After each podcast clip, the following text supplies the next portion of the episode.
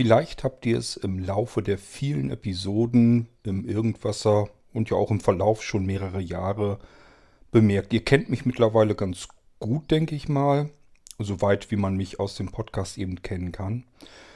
Und wisst, dass mich Dinge manchmal faszinieren, ähm, die zunächst auf den ersten Blick, auf den ersten Anschein ganz anders sind als ähm, danach, nachdem ich mir das Ganze ein bisschen näher angeschaut habe, nachdem ich vielleicht Dinge durchgerechnet habe. Dann offenbart sich einem plötzlich ein ganz anderes Bild und man muss seinen ersten Gedanken so ein bisschen revidieren. Finde ich total interessant. Ähm, es gibt also Sachen, da denken wir zunächst mal, das ist ja völlig bekloppt, völlig verrückt. Warum macht man sowas? Guckt man es dann sich näher an, stellt man fest, ja, ist ja sogar cleverer als das, was ich hier vielleicht sogar mache. Kann genauso gut andersrum sein, dass man sagt, dass der, der erste Eindruck ähm, ist sehr solide, sehr ordentlich und guckt man sich das näher an, merkt man das ja total überflüssig, total bescheuert. Ich versuche es mal so ein bisschen anhand von Beispielen und erinnere mich zurück an Frau Loske, die mir so ein bisschen die Mathematik als Spätzünder noch beigebracht hat. Und was mir eben geholfen hat, im späteren Verlauf meines Lebens Dinge auszurechnen und mal nachzugucken, wie ist denn das genau?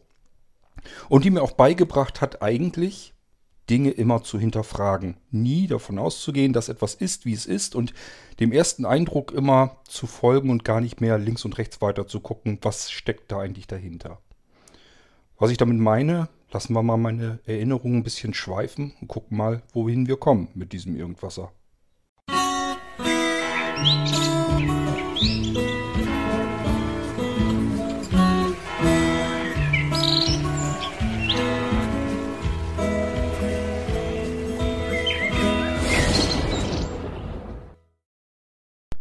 Ach ja, Frau Loske, ich erinnere mich gerne an diese rüstige alte Dame. Ähm, das war Mitte der 90er, als ich meinen zweiten Ausbildungsweg durchlaufen habe. Da war Frau Loske eine Dozentin bei uns in der Schule. Das ist dann ja schließlich Erwachsenenbildung. Diese Dozentin war etwas ganz Besonderes. Es war, müsst ihr euch so vorstellen, wirklich so eine kleine, knuffige Omi, ein bisschen ordentlich beleibt. Und ähm, hatte ihr ganzes Leben in mittelständischen und auch größeren Firmen im Büro gearbeitet, war zum Beispiel Chefsekretärin und sowas. Ist dann irgendwann in Rente gegangen und hat sich gedacht, was soll ich denn jetzt zu Hause sitzen? Ich habe so viel Erfahrung, das kann ich jungen Menschen beibringen, was ich gelernt habe im Laufe meines Lebens. Und dann ist sie als Dozentin eben an die Schulen gegangen und hat dort junge Leute darüber informiert, informiert und unterrichtet über das, was sie im Laufe ihres Lebens gelernt hat. Über die, von dieser Frau konnte man ganz viel lernen. Das ist eigentlich ein Typ Mensch gewesen, der hätte ich durchaus zugetraut, dass sie irgendein größeres Unternehmen, das irgendwie im, mit, der, mit dem Karren im Dreck gelandet ist, dass sie den da wieder rausziehen könnte und daraus ein gewinnbringendes, florierendes Unternehmen wieder draus machen könnte. Die braucht keine Chefs, die kann das selber. Das habe ich damals so als Eindruck gehabt. Ähm, dadurch könnt ihr euch natürlich vorstellen, 95 sage ich mal so rund, da war sie also schon weit jenseits der Rente. Ich gehe davon aus, dass sie leider nicht mehr lebt. Würde sie das tun und ich hätte eine Möglichkeit, eine Chance, sie nochmal zu treffen, hätte ich, glaube ich, einen riesengroßen Blumenstrauß gekauft, ihr den in der Hand gedrückt und mich bei ihr bedankt, weil sie mir eine ganze Menge Dinge, Türen geöffnet hat. Also sie hat mir eigentlich Dinge offenbart, die für mich bis dahin komplett verschlossen blieben.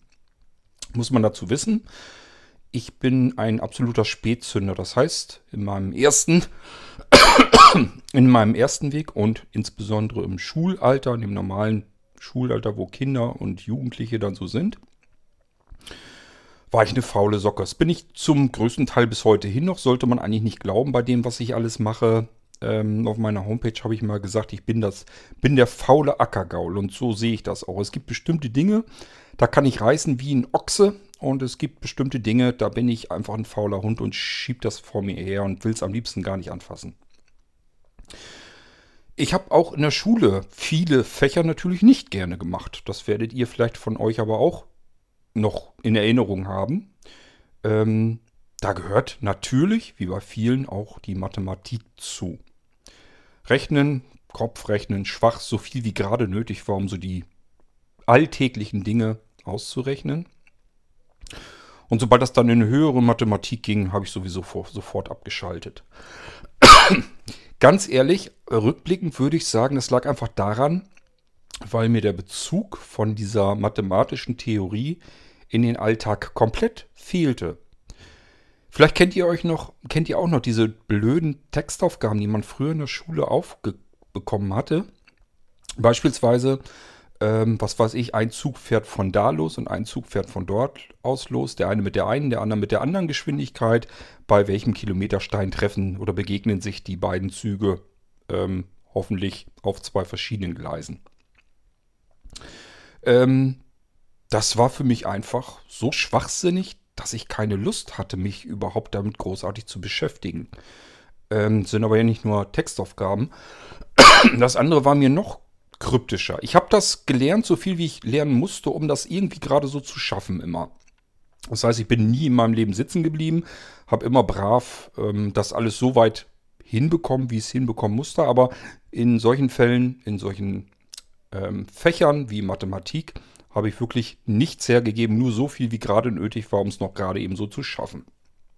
Ich sag ja, faule Sau. Und wenn ich dann für mich keinen kein Gewinn darin sehe, dass ich irgendwie was mit meinem Gehirn, mit der Materie anfangen kann, dann ist das meistens relativ außen vor. Ich muss irgendwie das Gefühl haben, ich habe da irgendwie was mit. Ich kann da irgendwie was mit arbeiten, mit anfangen. Und dann funktioniert das ganz gut.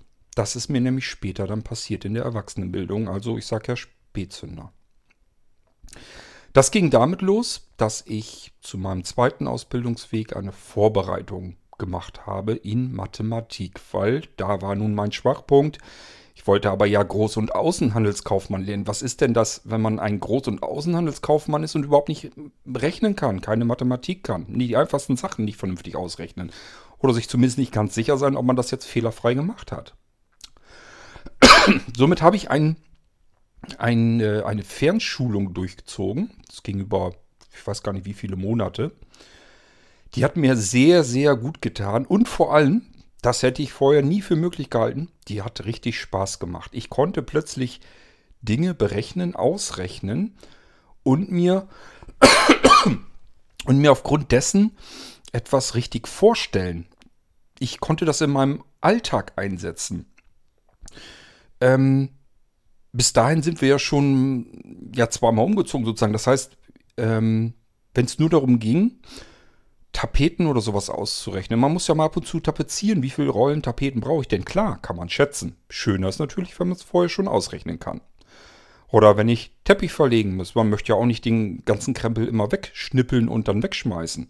Wenn man es ein bisschen halbwegs vernünftig ausrechnen kann, super. Flächen rechnen, auch über Ecken und mit Kanten und mit Schrägen und was da alles dazu gehört, ist schon mal nicht schlecht, wenn man das kann. Habe ich in dieser Vorbereitung, in diesem, in diesem Fernschul- Kurs. Da habe ich sowas gelernt mit ähm, Inhalten, Radius, Flächenrechnen, ähm, Körperrechnen, also wie viel Liter passt in einen bestimmten Körper, der eine bestimmte Form hat.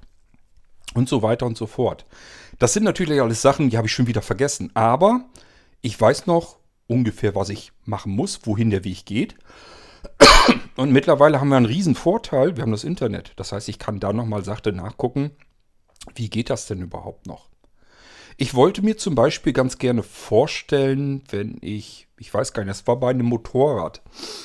Ähm, es gibt Motorräder, die haben große Chevy-Motoren drin. Sind so sechs oder sogar acht Zylinder, also V8-Maschinen drin. Und ähm, da wurde, glaube ich, immer, was war das denn, die Kubikmeterzahl?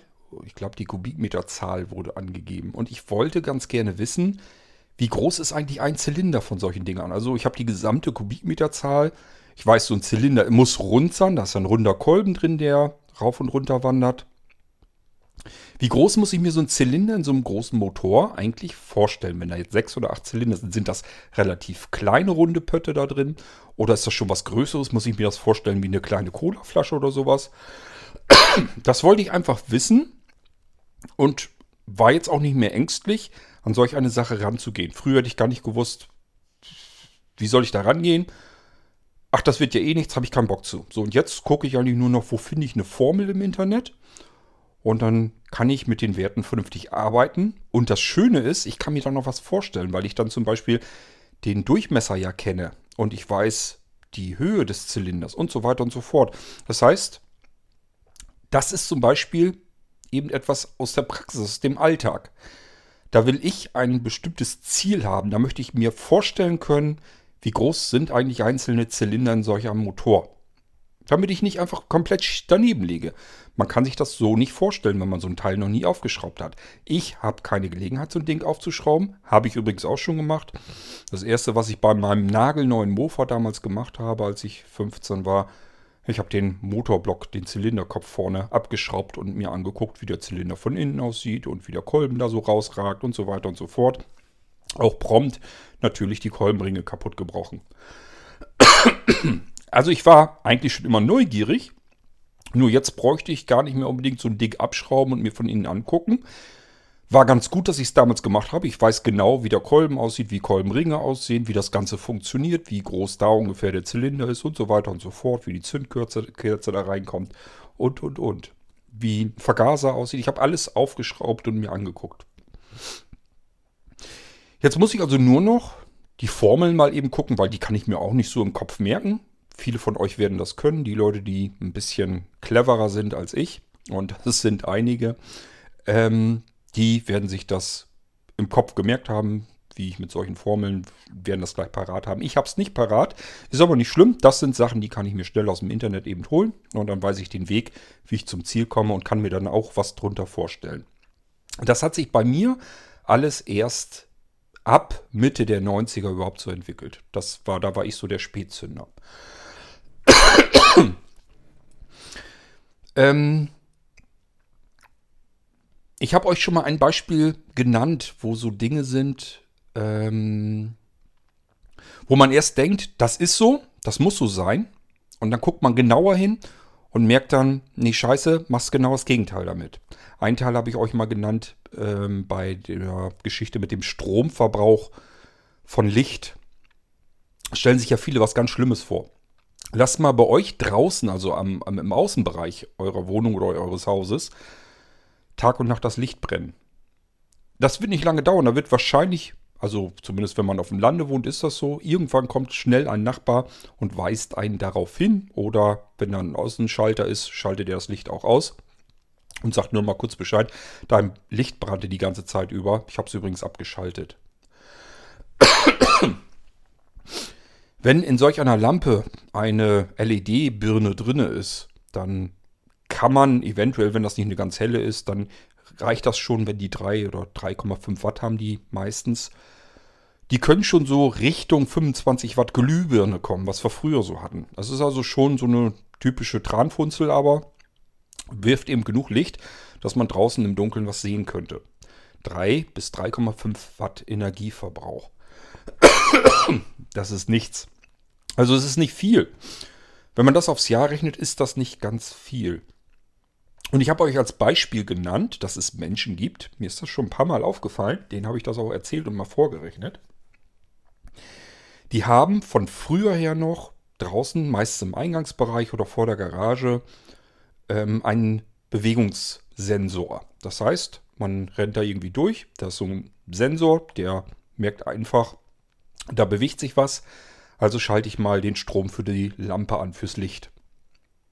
Das Problem ist nur, wenn diese Bewegungssensoren ein bisschen älter sind, also nicht gerade die neuesten Generationen, sondern schon ein bisschen älter und direkt am Strom hängen, die konnten noch gar nicht mit Batterien oder sowas arbeiten, die hängen dann direkt am Strom, ist ja auch nicht erstmal nicht schlimm. Dann sind das welche, die verbrauchen so, also die, die günstigsten, die sind noch nicht ganz so alt, die sind so knapp unter 10 Watt, so 7, 8 Watt. Die noch etwas älteren, gehen dann rauf bis 15 Watt, 20 Watt.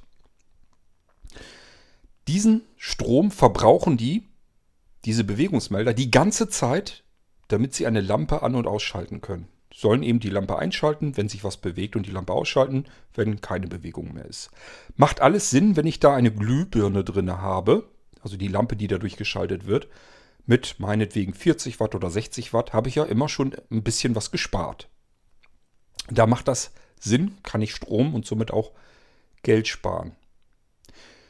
Jetzt ist es aber natürlich so, die Leute sind ja auch nicht blöd und sagen sich, wenn ich jetzt eine LED-Birne da reinschraube, dann spare ich ja noch mehr Geld. Und wenn die dann mit dem Bewegungsmelder nur dann geschaltet wird, wenn sie benutzt wird, dann brauche ich ja ganz, ganz wenig. Vergessen dabei natürlich komplett, dass der Bewegungsmelder natürlich auch Strom braucht und wissen überhaupt nicht, wie viel Strom ihrer Bewegungsmelder braucht. Das heißt, es gibt Menschen, die schrauben sich dann als Lampe eine LED-Birne äh, ein. Die Dinger, wenn die ein bisschen heller sind, dann verbrauchen sie 5 bis ganz hell, dann sind sie so bei 7, 7,5 Watt zugange. Und dahinter geschaltet ist ein Bewegungsmesser, Bewegungsmelder, der meinetwegen 15 Watt verbraucht. Könnt ihr euch vorstellen, was da jetzt passiert? Er verbraucht dauerhaft rund um die Uhr diese 15 Watt, um eine Lampe auszuschalten, wenn sie nicht gebraucht wird, die nur 7 oder von mir aus auch 5 Watt braucht. Also ist totaler Füllefatz, wenn man diesen Bewegungsmelder ähm, vom Strom abkabeln würde, mit der Kneifzange durchkneifen würde und die Birne in der Lampe einfach rund um die Uhr laufen lassen würde, hätte man ganz viel Strom und somit ganz viel Geld gespart. Das ist so ein typischer Fall, wo man denkt, das kann doch eigentlich nicht sein. Ich bin doch so groß geworden und so aufgewachsen. Wenn irgendwo Licht brennt, das ist das Schlimmste, was passieren kann. Ich sehe förmlich, dass hier Strom verbraucht wird gerade. Also immer schön Lichtschalter betätigen und die Lampe ausschalten. Und damit das eben ein bisschen komfortabel ist, macht man es eben automatisiert mit einem Bewegungsmelder. Macht alles erstmal Sinn. Wenn man aber ein bisschen näher drüber nachdenkt, merkt man erst, was man da für einen Schwachsinn betreibt. Und das ist in ganz, ganz vielen Haushalten, wenn ihr rund um euch zu mal so ein bisschen guckt, kommt ganz oft vor, dass die alten Bewegungsmelder noch verbaut sind. Die tauscht man ja nicht ständig aus. Warum? Funktioniert ja. Und LED-Birnen reingeschraubt hat, damit man noch mehr Strom spart. Und im Endeffekt ähm, zahlt man eigentlich mehr, als man zahlen würde, wenn man den blöden Bewegungsmelder einfach ganz abgeknipst hätte und diese Lampe rund um die Uhr brennen ließe. Ich sag ja, fällt mir ganz oft aus, ich habe so ein bisschen so einen Blick, ich sehe ja, wie die Bewegungsmelder, was das für Dinger sind. Und weiß sofort, ob das alte Dinger sind oder neuere. Und wenn das ältere sind, das ist meistens gerade bei den älteren Häusern, da wird nichts gemacht dann haben die das so. Und das, was man eher mal macht, weil die Glühbirne ja irgendwann halt mal vielleicht durchbrennt, die tauscht man dann aus und dann kauft man eine LED-Birne, um die da reinzuschrauben. Und schon stimmt dieses ganze Komplettsystem nämlich nicht mehr. dann habe ich euch eine andere Geschichte erzählt. Erinnert ihr euch noch an die Knopfzelle im Computer? Viele Menschen schalten ihre Computer mit einer Steckerleiste aus, mit so einer Stromleiste, die hat so einen Kippschalter und diesen Kippschalter, den kann ich ja ausschalten. Das ist die komplette Steckerleiste auf 0%. Also wird kein Strom verbraucht. Das ist in gewissem Maße auch gar nicht mal so schlecht. Ich will das noch gar nicht verteufeln. Das Problem fängt erst dann an, wenn ich einen normalen Standardcomputer an dieser Steckdosenleiste betreibe, der wiederum natürlich seine Einstellung behalten muss und da ist ja auch eine Uhr drin. Datum und Uhrzeit ist ja immer aktuell, wenn wir den Rechner eingeschaltet haben. da muss also irgendwie was im Hintergrund weiter mitlaufen. Und wenn wir ihm den Strom komplett klauen, soll er die Einstellung ja trotzdem behalten und die Uhrzeit und das Datum. Wie macht er das? Mit einer Knopfzelle, so wie eine ganz normale Batterie eben auch in einer Armbanduhr oder sonst irgendwo gebraucht wird.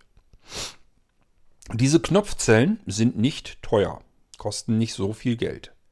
Aber wenn ich nicht selbst in der Lage bin, diese Knopfzelle auszuwechseln, dann mache ich mit meiner Steckerleiste nämlich folgendes. Ich nehme dem Computer sämtlichen Strom, den Standby-Strom. Was bei modernen Computern heißt, ich spare unter 1 Watt, also völliger Firlefanz. Macht sich im ganzen Jahr eigentlich gar nicht richtig bemerkbar. Ob ich jetzt ein Watt äh, spare oder nicht, unter ein Watt. Also die sind heutzutage, die normalen modernen Computer, das geht auch schon ein paar Jahre so, ähm, die sind weit unter ein Watt. Irgendwas bei 0, irgendwas. Macht sich am Jahresende, was ich da gespart habe durch meine Steckerleiste, entweder gar nicht bemerkbar, weil meine Steckerleiste in dem Schalter eine alte Glühbirne drin hat. Die gibt es einmal auch wieder in modernen mit einer LED drin, dann will ich gar nichts sagen. Aber es gibt eben auch die alten Steckerleisten, die haben in dem Schalter, damit man weiß, ob es an oder aus ist, eine Glühbirne drin. Und diese Glühbirne verbraucht mehr Strom als das, was ich einspare bei, wenn ich das Ding ausschalte, weil ja dann die Batterie ausgelutscht wird. Und was ich dann am Computer sozusagen dadurch einspare, habe ich an der Steckerleiste wieder mehr ausgegeben, wenn da noch diese alte Glühbirne drin ist.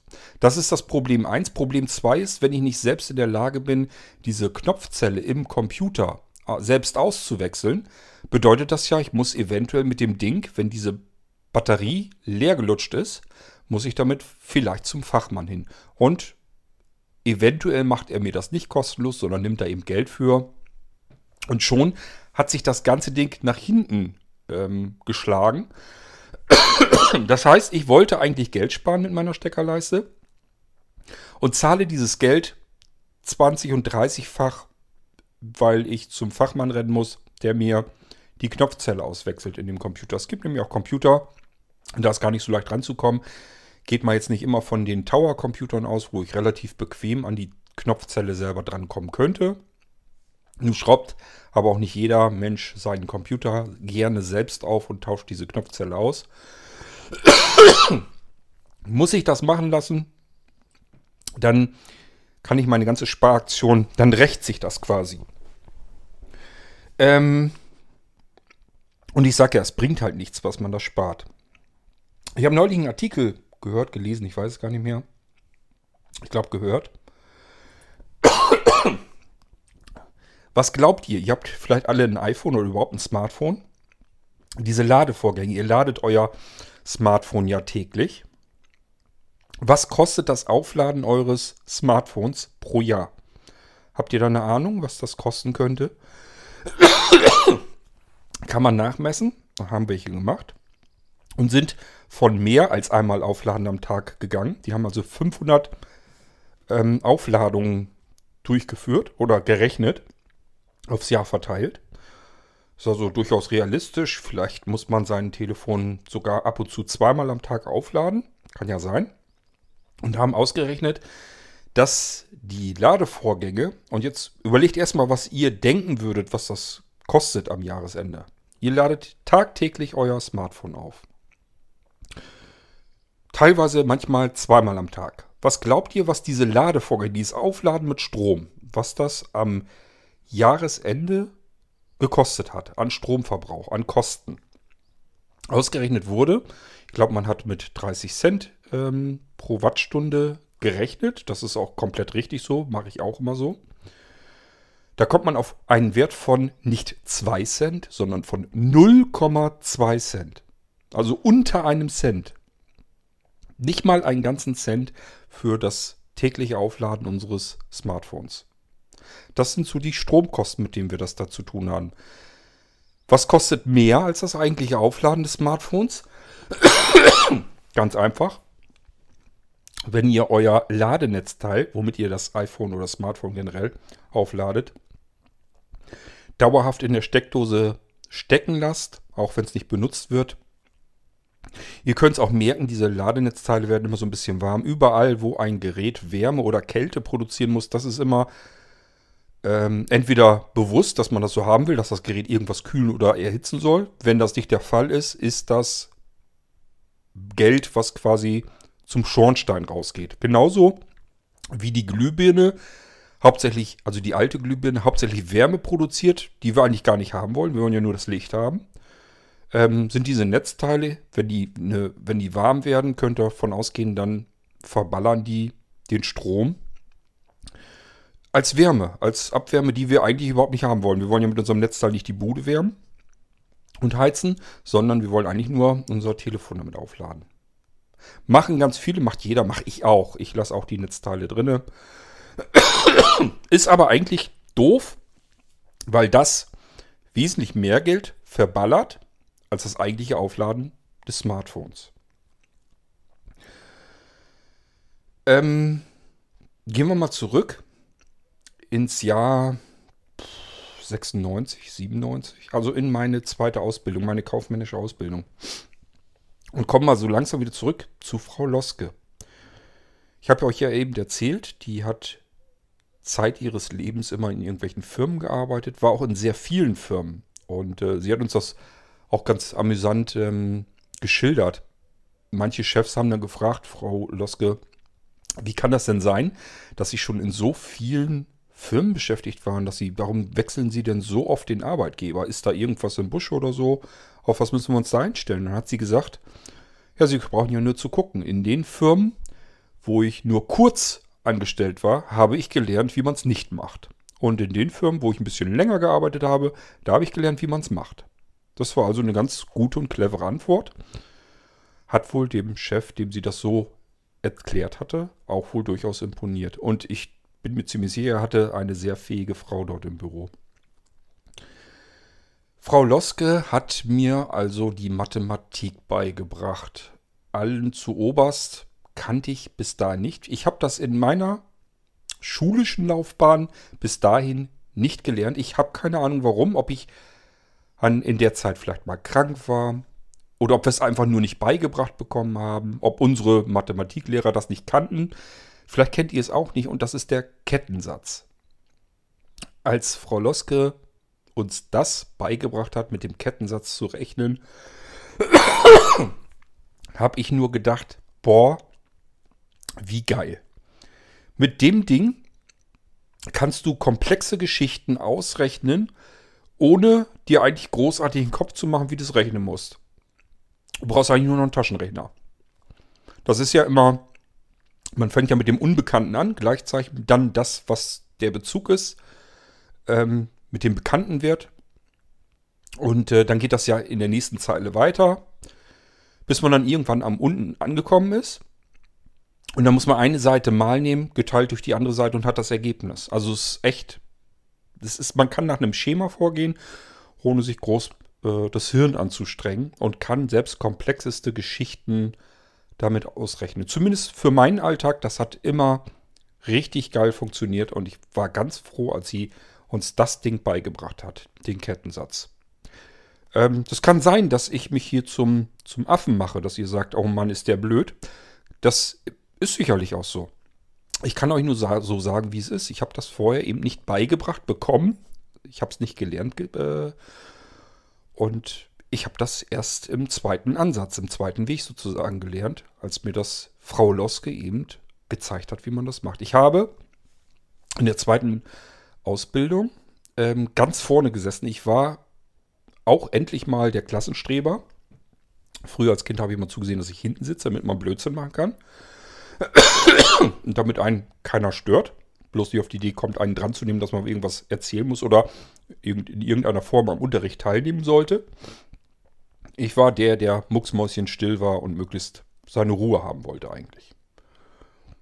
Ja, und im, in der zweiten Ausbildung genau das Gegenteil von dem, ich war der Klassenstreber und habe Nachhilfe den anderen gegeben. Das habe ich bis dahin überhaupt nicht gewusst und nicht für möglich gehalten, dass ich das überhaupt in der Form, dass ich das bin, dass ich das sein kann, sowas. War aber so und hat mir sehr gut gefallen. Ich hatte das Gefühl, als wenn man mich mit Wissen gar nicht überfluten fluten könnte. Das ist so, als wenn man das Gefühl hat, das eigene Hirn im Kopf ist ein einziger trockener Schwamm und endlich kippt da mal einer Wasser drauf ordentlich. Ich habe alles in mich aufgesaugt, was ich irgendwie an Wissen kriegen konnte. Und zum ersten Mal hatte ich es mit Dozenten, mit Menschen zu tun, die was erzählt hat, zu erzählen hatten aus der Praxis, wo man sich was drunter vorstellen konnte, wo ich kapieren konnte, wofür kann ich das überhaupt gebrauchen, was ich da jetzt ähm, gezeigt bekomme. Das war für mich so spannend, ich konnte da gar nicht genug von kriegen. So, und da kommen wir jetzt auch wieder zu einer Geschichte, wo jeder erstmal denken würde, das ist so und so. Und dann, wenn man dann genauer hinguckt, äh, merkt man, was man für einen Mist gemacht hat. Wir gehen in den kaufmännischen Bereich. Frau Loske hatte uns sozusagen ein Unternehmen spendiert. Eine Firma hat uns die Daten von einer virtuellen Firma sozusagen übergeben. Wir konnten also bei diesem Unternehmen in die Buchhaltung gucken, wussten, wie die Personalsituation ist, kannten die Lagerbestände, kannten sämtliche Kosten, die Einkaufskosten der Produkte, die wir weiter verarbeiteten und herstellten und dann ins Lager brachten, die Lagerkosten, alles, was dazugehörte. Rücklagenbildung, des äh, kaufmännische Rücklagenbildung, alles, was dazugehörte, haben wir in sich drin gehabt durch die komplette Buchhaltung dieser virtuellen Firma. Und dann hat sie uns natürlich mit der Nase drauf gestoßen und gesagt, hier, die Firma stellt ein Produkt her. Sie hat, stellt mehrere Produkte her, da ist ein Produkt dabei und dieses Produkt fährt Monat für Monat Verlust ein. Das Ding ist also nicht nur so, dass man damit keinen Gewinn macht, sondern das wird hergestellt und bringt dem Unternehmen Monat für Monat leichte, aber immerhin Verluste. Und der Firma ging sowieso nicht so richtig glänzend gut. Also hat Frau Loske uns gefragt, was machen wir denn jetzt mit diesem Produkt, das Monat für Monat Verluste einfährt? Ist natürlich klar, was jeder sagt. Ja, das muss weg. Das Produkt muss raus. Es kann ja nicht angehen, dass uns das jeden Monat das Loch in die Tasche weiter reinfrisst, wenn wir das Ding nicht einstampfen. Dann geht unsere Firma im Kopf kaputt. Dann ist die bald insolvent. Also haben wir genau das gemacht. Haben also hauptsächlich an der Tafel hat sie uns das gezeigt. Wir haben das Produkt aus unserem Sortiment geschmissen und es nicht mehr hergestellt.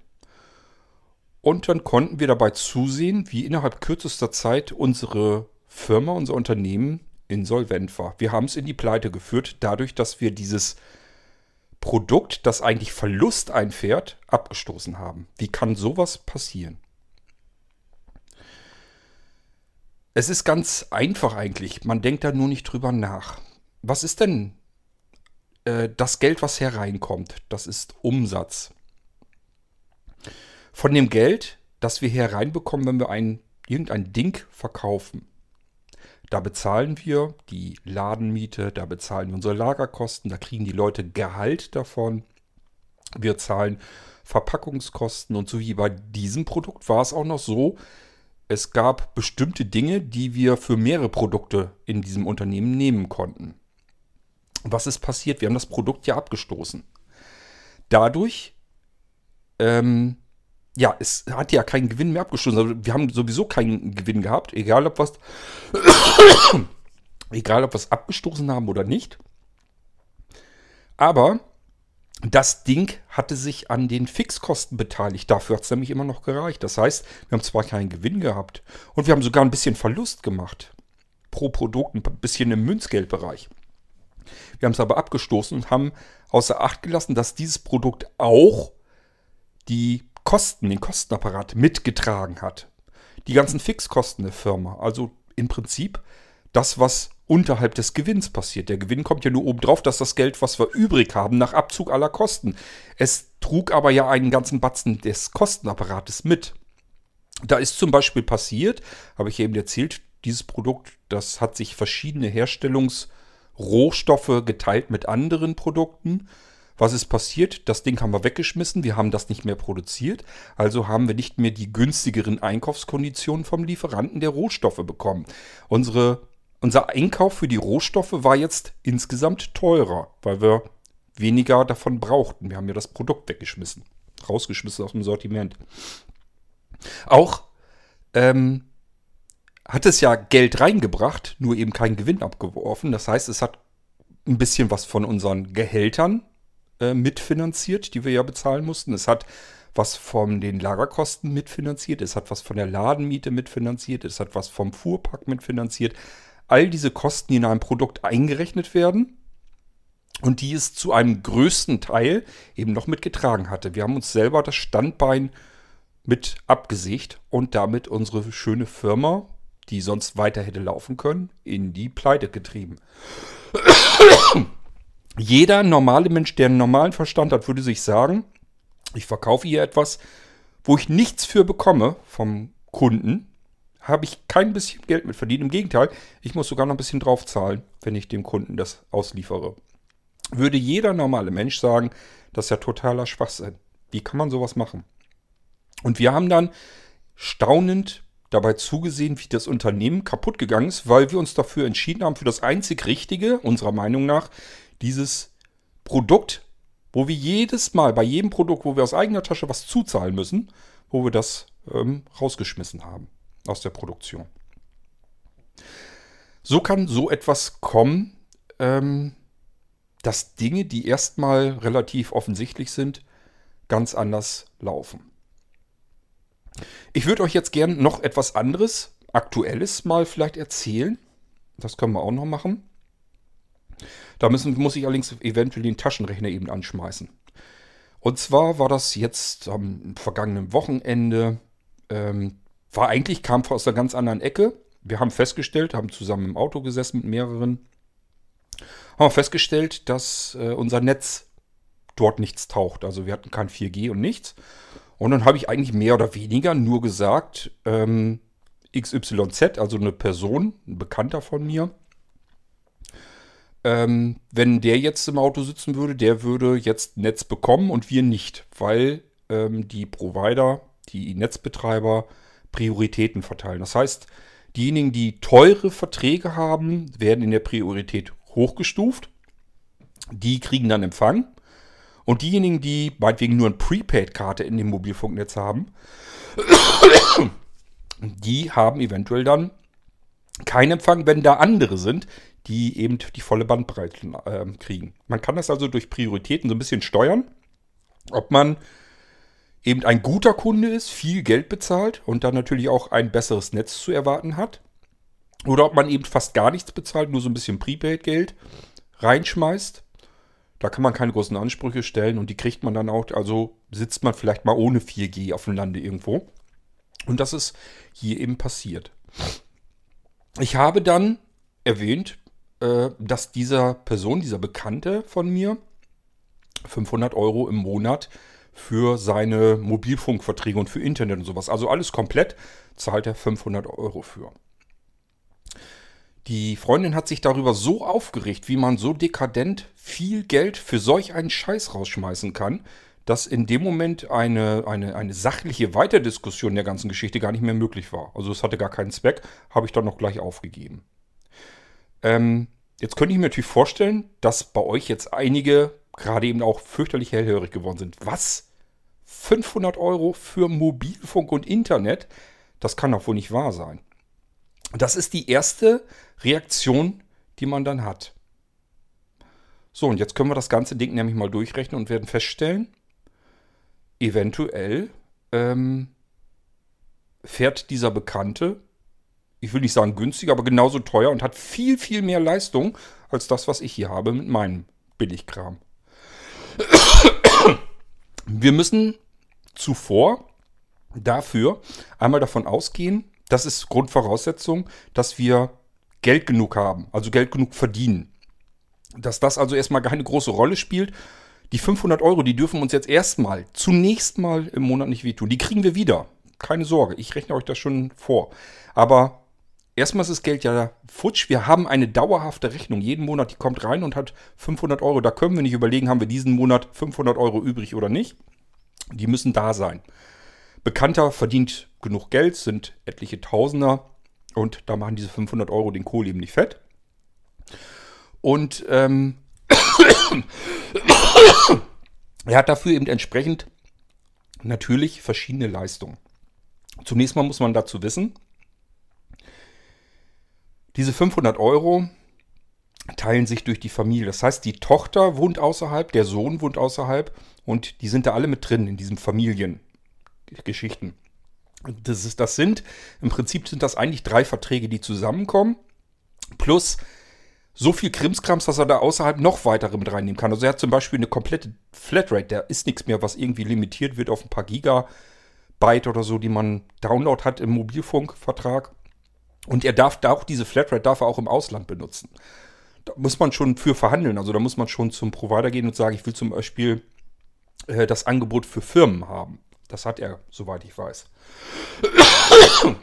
Das ist also nichts, was ich hier privat irgendwie für mich überhaupt abschließen könnte. Ihr wisst, wenn ihr normalerweise auf die Netzbetreiber zugeht, ich muss mich mal eben hinsetzen, wenn ihr auf die Netzbetreiber zugeht, dann werdet ihr limitierte Verträge kriegen. Also ihr werdet nie, dass ihr komplette ähm, freies Volumen habt. Diese Verträge, naja, es ist eigentlich ein, eine Rechnung sozusagen, die Verträge sind da drauf. Da ist DSL drin, da ist Fernsehen drin, da ist Telefonie drin, Festnetz. Da ist Videorekorder mit drin. Da ist ähm, ja, Smartphones komplett mit drin. Und zwar, ja gesagt, sind im Prinzip drei Verträge gebündelt plus Dödelkram, den man nebenbei machen kann. Dadurch, dass man eben Multisim hat, das heißt, er kann zum Beispiel so eine Multisim bei seiner Frau mit ins Telefon stecken oder mir hat er auch schon eine angeboten. Wenn ich das wollte, könnte ich also auch von ihm eine Multisim-Karte haben. Und dann, ja, gibt ja keine extra Kosten mehr, gibt ja keine zusätzlichen Kosten. Könnte ich mir ins Telefon stecken und können dann eben auch äh, frei ähm, surfen damit. So, jetzt haben wir aber das Problem, jetzt muss ich mal den Rechner einschalten. Wir haben ja, hoffentlich nimmt er jetzt weiter auf im Hintergrund, wir haben ja gesagt, das sind rund 500 Euro im Monat. Da kommen wir auf einen Betrag von 6000 Euro im Jahr. Das ist richtig viel Geld, stimmt's? Und das tut schon weh. Ja, aber wir müssen jetzt erstmal was abziehen, einen ganz großen Batzen. Nämlich, ich drücke schon mal die Minustaste. Na, ziehen wir uns mal 4500 Euro ab. 4500 Euro ziehen wir davon ab. Die sind schon mal runter von den 6000. Warum macht er das denn jetzt, fragt ihr euch. Ganz einfach. Die Familie möchte jedes Mal ein neues iPhone haben. Also, das heißt, das iPhone wird immer bei denen ein Jahr alt. Und zwar für den Vater, für die Tochter, für den Sohn. Das sind drei iPhones. Ich habe eben ein iPhone für 1500 Euro gerechnet. Das ist immer die teuerste Klasse. Und ihr wisst, was ein iPhone kostet. Ich glaube, das ist irgendwas bei 1500 Euro für das normale Standardding. Also wenn man dieses XS Max oder so hat, das habe ich ja, das ist ja noch teurer. Aber äh, so große Dinger haben die, glaube ich, nicht. Die haben die normalen Ausführungen. Ich glaube, die sind bei 1500. Allerdings dann auch wieder in der größten Ausstattung mit 512 GB Speicher. Warum er das so macht, das erzähle ich euch dann gleich anschließend. Die ziehen wir jedenfalls erstmal ab. Das heißt, Sohnemann hat jedes Jahr ein neues iPhone, Tochter hat jedes Jahr ein neues iPhone, Vater hat auch jedes Jahr ein neues iPhone und die Mutter kriegt irgendeins von den alten Dingern. Dann die möchte nicht so oft ein neues iPhone haben, Ihr reicht das, dass sie da mit dem Ding telefonieren kann. Ich habe euch ja erzählt, es sind eigentlich im Prinzip drei gebündelte Verträge in einem Ding drin. So, die müssen wir so abziehen, denn die hätten wir sonst ja auch bezahlen müssen. Dann ähm, teilen wir das Ding mal eben durch 12. Dann sind wir bei 125 Euro pro Monat an Kosten. Wir haben es aber mit drei einzelnen Verträgen zu tun. Das heißt, Sohnemann, Tochter und Vater haben jeweils ein iPhone, eigentlich jeweils einen Vertrag, wo sie dann aber auch noch Multisims haben können, die sie im Freundeskreis rumgeben können, die sie in der weiteren Familie. Also die haben da viel mehr davon. Wir müssen das aber trotzdem durch drei teilen, weil das ja drei Personen sind. Der Vater zahlt das zwar, weil er das Geld verdient und hat, für die Kinder eben mit. Aber wir teilen das Ding jetzt mal eben durch 3 und kommen auf einen monatlichen Betrag von 41,66 Euro. Für alles. Was zahle ich denn? Ich zahle DSL. Da zahle ich fast 50 Euro nur für meinen DSL-Anschluss mit Festnetztelefonie und so weiter. Bin ich schon drüber. Habe ich nichts bei über. Dann muss ich noch circa 10 Euro im Monat zahlen für mein Prepaid-Ding äh, bei Vodafone. Kostet 9,99 Euro alle 30 Tage. Ist ja noch nicht mal, wo sind sogar nur, die sind glaube ich 30 Tage. 30? Nee, Quatsch, sind gar nicht 30 Tage, sind 28 oder 29. Also nicht mal ganz einen Monat. Dann mogeln die auch ganz gern ein bisschen drum. Fällt jeden Monat fallen ein paar Tage ab. So kriegt man nämlich ungefähr so eine 13. Miete mit rein ins Jahr. Ähm, die kommen dazu, das heißt, dann bin ich schon bei 60 Euro. Dann habe ich im Moment noch Satellitenfernsehen. Dafür muss ich jetzt im Moment noch nichts bezahlen. Aber ähm, wenn ich jetzt zum Beispiel äh, terrestrisches Fernsehen, dann müsste ich ja dieses Freenet TV haben, weil ich ja RTL und Sat1 und sowas vielleicht auch alles empfangen muss. Ich weiß jetzt nicht die Kosten davon. Ich nehme mal an, keine Ahnung, vielleicht ein Zehner oder so im Monat. Ich habe keine Ahnung, was das kostet. Oder ich habe Kabelanschlüsse, die sind, glaube ich, noch viel teurer. Das müssen wir alles noch zurechnen. Das hat er alles mit drin in diesen Dingern. Dann muss er die Router nicht bezahlen. Ich weiß gar nicht, ob er die für die beiden Kinder dann auch noch kostenlos ist. Das weiß ich nicht. Spielt auch keine Rolle. Die müsste ich mir ja auch, muss ich mir ja auch kaufen dann. Ähm, einen kriegt man, den ersten kriegt man zwar so geschenkt, aber man muss ja dann, die nächsten muss man trotzdem dann selber austauschen. Also ich bin jetzt schon eigentlich teurer, habe viel, viel weniger Leistung. Ich habe die Leistung gar nicht. Ich habe keine Mobilfunk-Flatrate drin, ich habe keine SMS-Flatrate drin, ich habe keine Multisim-Karte drin, ich habe auch keine eSIM-Möglichkeit. Die neuen iPhones können eine eSIM haben, das heißt, da habe ich ja zwei SIMs sozusagen drin. Kann ich nicht benutzen, weil gibt es nicht. Bei Prepaid kriegt man keine eSIM. Ähm, ich habe das alles eigentlich nicht drin und vor allem, ich habe kein iPhone dabei. Der Mann hat jetzt das iPhone da ja auch noch mit drin. Ich erzähle euch das natürlich jetzt, ihr sagt jetzt, ähm, ja, die hast du jetzt abgezogen, aber die muss er ja bezahlen. Ja, das stimmt. Erzähle ich euch dann gleich noch was zu. Ähm, ich habe kein iPhone. Das heißt, wenn ich mir jetzt in einem Jahr ein neues iPhone kaufen möchte, dann muss ich diese 1500 Euro auch nochmal durch 12 teilen und hier wieder drauf rechnen. Und da sind wir schon wieder ähm, logischerweise deutlich über 100 Euro, die ich jetzt auf meine, wo waren wir jetzt stehen geblieben, circa bei 60, naja, gehen wir nehmen wir das Fernsehen noch mit zu, wenn ich das nicht mehr kostenlos habe, nehmen wir mal 70 Euro. Da muss ich dann die ähm, über 100 Euro, nehmen wir mal 110 Euro, muss ich da auf meine 70 Euro noch drauf. Dann bin ich bei 180 Euro, wenn ich das mal wirklich umrechnen wollte. Der Mann ist viel cleverer. Er hat zwar 500 Euro im Monat ausgegeben, ist aber viel günstiger als das, was ich hier alles einzeln zusammenleppern muss. Ich sag ja, man muss jetzt, man kann natürlich sagen, ist jetzt insgesamt natürlich viel mehr Geld, aber er hat eben auch den Sohnemann damit drin und die Tochter, die könnten zum Beispiel ihren Anteil an der Rechnung ja selber tragen. Müssen die nicht, weil der Vater genug Geld verdient. Ist aber auch völlig legitim, völlig in Ordnung. Wenn ich ehrlich bin, ich hätte auch mehrere tausend Euro und ich hätte zwei Kinder, würde ich es genauso machen. Bräuchten die für ihren Mobilfunkkram und so weiter auch nichts bezahlen. Würde ich einfach mit reinnehmen, einen dicken, fetten, großen Vertrag aushandeln, haben wir es alle insgesamt eigentlich schön billig. Und da ich nicht unbedingt Geld sparen muss und auch das Geld der Kinder, die viel weniger verdienen, die verdienen ja so viel Geld nicht, gerade so in den Anfangszeiten, würde ich denen das auch sagen, würde ich sagen, hier, nimm dein iPhone und schieb ab und sei froh, dass du dafür nichts bezahlen musst. So muss man das Ganze mal umrechnen. So, und jetzt kommt das nächste Argument logischerweise von euch. Ich wechsle mal zurück, dafür müssen wir jetzt nichts mehr großartig rechnen. Jetzt kommt das nächste Argument, dass ihr sagt, aber man muss doch nicht jedes Jahr ein neues iPhone haben. Das ist doch totaler Irrsinn. Das ist ja völlig verrückt. Erstens, doch, die gibt es, die Leute, die jedes Jahr ein neues iPhone haben wollen. Und ich finde es nicht in Ordnung, wenn man das meint, man müsste das aus seiner eigenen kleinen Perspektive bewerten. Denn jeder kauft sich irgendwas anderes. Jeder hat andere Prioritäten. Der eine raucht. Der XYZ, von dem ich hier erzähle, raucht nicht. Nicht mehr, hat früher mal geraucht. Und was weiß ich, der andere gönnt sich regelmäßig ein neues Auto. Gut, das tut XYZ auch, weil Geld ist da, was soll er sparen?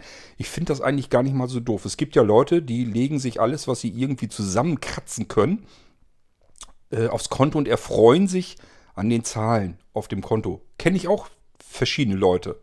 Die sparen sich sozusagen reich. Und dieser Mann hier, der sagt, also sein Lebensmotto ist, lebe jeden Tag wie deinen letzten. Und äh, er sieht gar nicht ein, dass er sich irgendwie was weglegt von dem Geld, was er über seinen Job verdient, sondern er sagt sich einfach, nö, geben wir aus. Kaufen wir uns schöne Sachen von, von denen wir hoffen können, dass man da Freude dran hat. Finde ich eigentlich Gar nicht mal doof. Mache ich übrigens genauso, nur natürlich in einem ganz anderen Ausmaß. Ähm, mit meinem kläglicheren finanziellen Mitteln. Aber ich mache das auch so. Ich habe auch kein großartig Geld auf dem Konto. Ich horte und sammle da auch nichts an. Wenn ich ein bisschen was übrig habe, dann kaufe ich da irgendwas Schönes. Entweder für mich oder für Anja davon, weil ich mir sage, kann sein, dass ich nächstes Jahr gar nicht mehr auf der Welt bin. Was nützt mir das angesammelte, angehäufte Konto dann? Nö. Wenn es Sachen gibt, die ich mir vorstellen kann, dass sie mir oder Anja Freude machen, dann wird das gekauft, fertig. Es muss nur so sein, dass es nicht unbedingt auf Pump kaufen muss. Also ich würde jetzt nicht unbedingt mein Konto ins Dispo ziehen oder sowas. Das ist immer, ich sehe immer zu, dass es ein Plus ist, aber es ist nie viel Geld drauf. Weil da immer irgendein Zeug dann von gekauft wird, wo ich dann denke, könnte sein, dass es praktisch ist, dass es einem Arbeit abnimmt, dass es einem Freude macht. Das heißt, das mache ich eigentlich genauso. Ich bin genauso unvernünftig wie XYZ, nur hat er eben ein, kriegt er ein ganz anderes Gehalt. Hat seine Meisterprüfung gemacht, ist in einem großen Unternehmen, ist da schon in einer gehobeneren Stellung und verdient dementsprechend eben Geld. So, wenn ich das auch tun würde, hoffentlich würde ich es auch so machen. Das Geld nicht weglegen, sondern ausgeben. Ja, aber jedes Jahr drei neue iPhones sind in dem Vertrag mit drin. Also muss man dann natürlich nicht extra zahlen. Die kriegt man vom Provider dazu, wenn man solche Verträge hat, ist klar, ne? Ähm, ja, das macht Sinn. Das macht sogar Sinn, wenn ich nicht jedes Jahr ein neues iPhone brauche. Warum macht das Sinn? Weil ich es dann verkaufen kann. Und das macht XYZ auch. Das heißt, jedes Mal, wenn das neue iPhone angekündigt wird, wird quasi bevor es in Deutschland erhältlich ist, verkauft er die iPhones, die gerade mal ein Jahr alt sind. Da ist ja noch Garantie drauf, da ist noch Versicherungsschutz drauf. Ähm, das ist immer die Top-Ausstattung, hat immer die größte Ausstattung, weil macht ja keinen Unterschied. Provider bezahlt das ja, ist ja im dritten im Vertrag. Würde ich auch so machen. Die verkauft er und dadurch, dass die erst ein Jahr alt sind, bekommt er noch einen vierstelligen Betrag davon. Im nächsten Jahr, wenn das Ding zwei Jahre alt ist, würde das nämlich nicht mehr gehen. Dann ist er im dreistelligen Bereich zugange, hat mehr Verlust gemacht. Mit anderen Worten, wenn er das iPhone verkauft, zahlt er eigentlich nur für das neue iPhone den Differenzbetrag. Vielleicht 300 Euro. Mehr ist es gar nicht. Und wenn man sich das dann überlegt, welche Konditionen er jetzt mit seinem Vertrag alles noch dazu kriegt und hat eigentlich, wenn er 1500 Euro ausgegeben hat, wenn man die kalkulatorisch mit einrechnen muss in diese Geschichte hier, und kriegt von diesen 1500 Euro eigentlich 1100, 1200 wieder zurück, von denen er ja diesen, ähm, diese 500 Euro auch mit abzahlen kann oder könnte, wenn man das müsste, dann sieht das Ganze gleich ganz anders aus. Versteht ihr, was ich meine? Gehen wir davon aus, er kriegt 1200 Euro pro Gerät. Das bedeutet 100 Euro pro Monat mal drei Geräte. Das heißt, von den 500 Euro sind 300 Euro, die ihr schon mal wieder runterrechnen müsst. Bleiben noch 200 Euro übrig für drei Personen in Top-Ausstattung mit jedes Mal neuen iPhone. Das ist nicht teuer. Er ist am Ende billiger dran und hat viel mehr Leistung. Und obwohl das auf dem ersten Moment, wo man dann wirklich denken würde, der hat doch eine Macke. Das kann doch nicht angehen. Man kann doch nicht 500 Euro für so eine Scheiße ausgeben. Doch kann man, wenn man das Geld hat, weil man dann am Ende billiger fährt oder genauso teuer wie andere Menschen. Ich kenne ganz viele, die haben Verträge, nur Mobilfunkverträge. Da ist gar kein DSL zu Hause und so weiter mit drin. Die haben nur Mobilfunkverträge, wo sie 50, 60 oder 70 Euro für bezahlen wo sie dann irgendeine Grützgurke dafür kriegen und da meistens noch 300 oder 400 Euro dazu bezahlen mussten. Also Verträge, die richtig schwachsinnig sind, wo das, der Vertrag im Monat auch nochmal so teuer ist, ich nicht jedes Jahr ein neues Telefon kriege und schon gar nicht so ein Topmodell ähm, und viel weniger Leistung. Da habe ich dann vielleicht in solchen Verträgen 5, 6, 7, vielleicht mittlerweile auch 10 Gigabyte drin, aber dann wird runtergedreht. Es gibt Leute, die gucken da Filme drüber.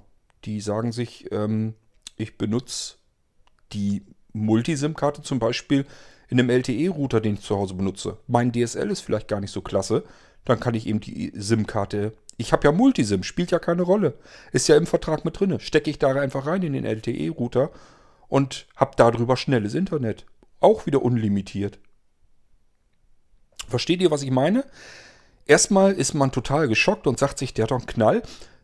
Dann alles mal so ein bisschen aufgedröselt, was da alles eigentlich mit drinne hängt und wo er am Ende dann eigentlich landet, merkt man, er hat weniger ausgegeben als ich mit, meinem, mit meiner Krückstocklösung, mit meinem iPhone, das ich mir vielleicht nicht jährlich, sondern alle zwei Jahre kaufe. Was natürlich bedeutet am Ende, ist ganz klar, ich kann mir nicht jedes Jahr vielleicht ein neues iPhone leisten oder ich will es auch gar nicht.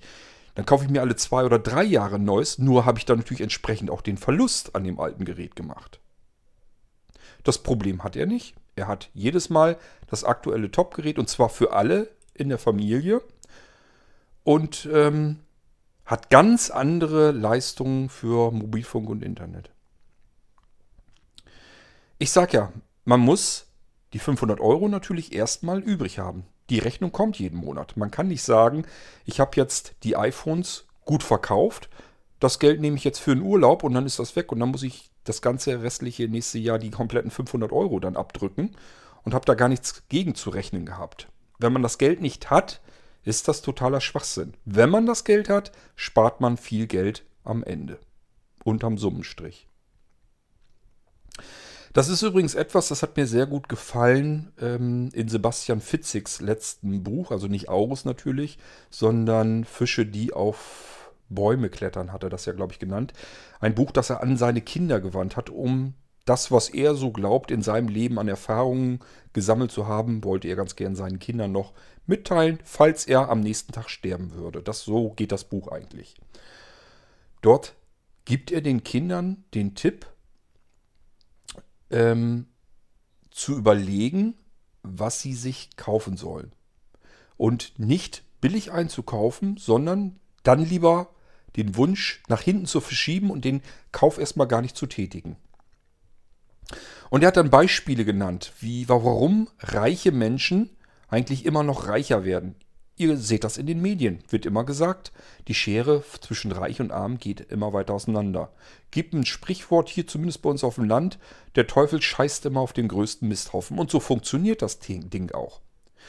Nehmen wir das mal im Kleinen. Wir gehen mal wieder in unseren Blinzeln-Shop rein. Werdet ihr euch fragen, was will er, womit kommt er denn jetzt an? Ähm, ganz einfach. Ich kann, wenn ihr was bestellt, kann ich die Sachen einzeln kaufen. Oder in zwei, in drei, also in kleinen Stückzahlen. Dafür muss ich relativ viel Geld ausgeben, aber ich muss mir die Sachen hier nicht auf Lager legen und ich brauche nicht vielleicht gar kein Geld, um die Sachen einzukaufen, weil die meisten per Vorkasse bezahlen. Das heißt, ich bekomme erst das Geld, kann davon die einzelnen Stück kaufen und brauche das gar nicht zwischenzu. Ich brauche selber kein Geld unbedingt auf dem Konto haben, kann trotzdem äh, eure Sachen ausliefern. Nur der Einkauf ist verhältnismäßig teuer. Ab und zu habe ich das aber ja, dass wir ein bisschen mehr Geld vielleicht, also wir reden hier nicht von, wer weiß was für Beträgen. Wenn wir 3, 4, 5, manchmal 6 oder 7.000 Euro, kommt auch mal vor, auf dem Blinzeln-Konto haben, dann kann ich mir überlegen, kann ich vielleicht irgendwoher wieder mal eine bestimmte Stückzahl kaufen ähm, von denen ich weiß, das wird über die, im Laufe der nächsten Zeit irgendwann so nach und nach abgekauft. Das sind so typische Kassenschlager. Ich habe jetzt zum Beispiel den Verdacht, dass der Festival 2, der Kopfhörer, das wieder wird, weil jeder so ein Ding haben will. Was habe ich gemacht? Ich habe einen größeren Karton gekauft. Kriege ich Rabatt, kriege ich es billiger. Das heißt, ich habe vielleicht gerade mehr Geld auf dem Konto, kann also mehr Geld ausgeben und dadurch spare ich wieder Geld beim Einkaufen. Das geht euch auch so. Wenn ihr das Geld schon habt, um euch bei Blinzeln Computer zu kaufen, das Geld liegt da. Und dann könnt ihr das per Vorkasse bezahlen, bekommt 3% Rabatt. Ähm, das kann bei einem ausgewachsenen Computer schon mal bedeuten, ihr habt 30, 40, 50, 60 Euro gespart. Ich sage ja immer, geh mit deinem Schatz da mal lecker von Abendessen auf den neuen Computer abends. Auf alle Fälle habt ihr mehr als versandkostenfrei und solche Geschichten alle, was andere Händler, vielleicht machen. Ihr habt dabei eigentlich was gespart, weil ihr das Geld schon habt. Ihr seid in dem Moment ein bisschen reicher, ihr habt Geld, das ihr dafür investieren wollt und investieren könnt, und zwar im Voraus, habt dadurch Geld gespart. Geht es euch jetzt nicht so gut, ihr habt das Geld eben nicht, dann könnt ihr ja trotzdem einen Computer bei Blinzeln bestellen, wenn wir Geld haben, was wir für die Zwischenfinanzierung nehmen können. Das bedeutet aber, weil Zwischenfinanzierung macht Kosten, entweder reale Kosten, weil wir uns Geld besorgen müssen, oder aber kalkulatorische Kosten. Ähm, das heißt, das ist Geld, mit dem wir ja arbeiten könnten, das ist ja weg. Dafür nehmen wir extra was drauf. Ein Prozent pro Teilzahlung, also pro Monat zusätzlich obendrauf. Das heißt, ihr habt kein Geld und müsst deswegen den Computer teurer einkaufen. Ihr müsst mehr Geld ausgeben. Das ist im kleinen Bereich. Stellt euch das jetzt mal vor, wenn ihr das auf reiche Menschen übertragt. Dann reden wir hier nicht mehr von bisschen Münzgeld, nicht von 30, 40, 50 Euro und geh mal essen mit deinem Schatzi, sondern wir reden hier meistens dann gleich von Tausendern, die die einsparen können, weil sie das vielleicht nicht in dem Moment brauchen, sondern sagen können, ich warte mal ab, bis das günstige ist oder ich kaufe vielleicht mehr, als ich gerade unbedingt brauche und so weiter und so fort. Ähm, und ich kann Sachen kaufen, die von sich her einfach wieder Geld abwerfen. Ähm, bevor ich, ja, ich kann auf den Fitzek nochmal zurückgehen. Er nannte zum Beispiel auch ein sehr gutes Beispiel, was ich sehr interessant fand. Wie sieht es denn aus? Wir haben kein Geld. Wir brauchen Möbel für unsere Wohnung und haben keine Kohle. Was machen wir dann? Klar, macht jeder. Wir gehen zu Ikea und kaufen diese scheußlichen Presspappenmöbel die, wo wir von vornherein wissen, die halten entweder gar nicht oder sie halten zumindest ein paar Jahre.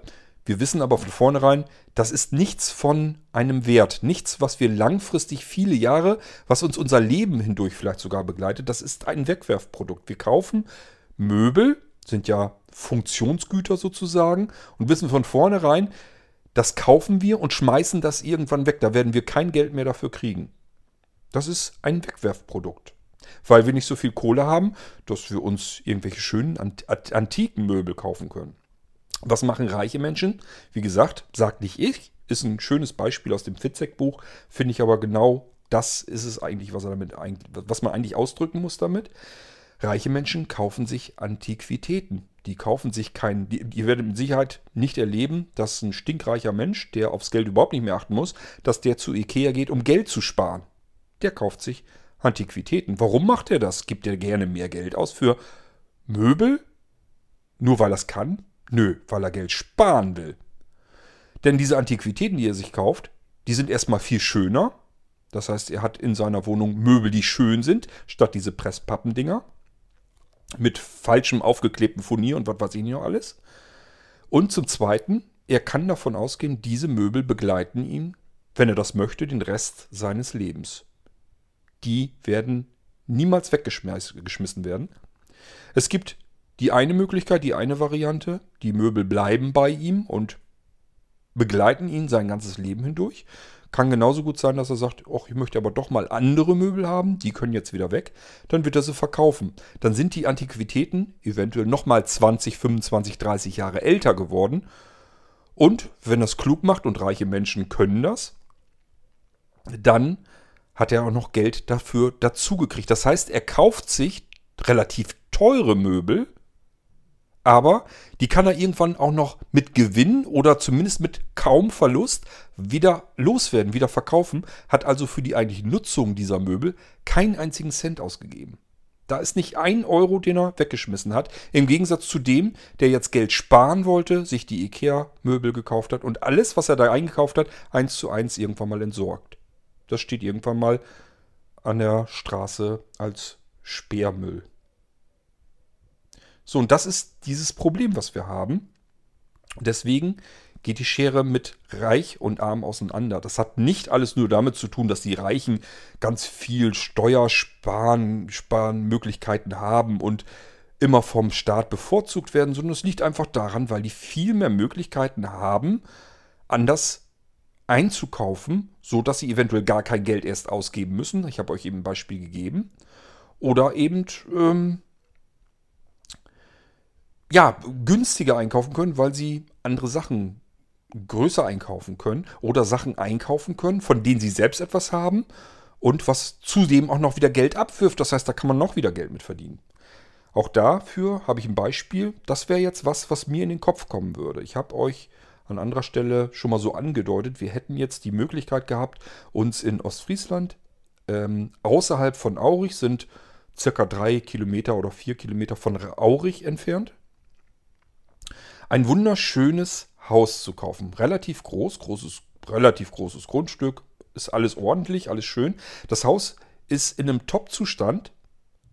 Ähm, und da ist auch alles richtig picobello fertig gemacht. Eine Seite Wald und andere Seite, klar, das ist zwar ein Nachbar, da ist aber noch die Einfahrt dazwischen und so weiter. Ähm, also perfekte Wohnlage.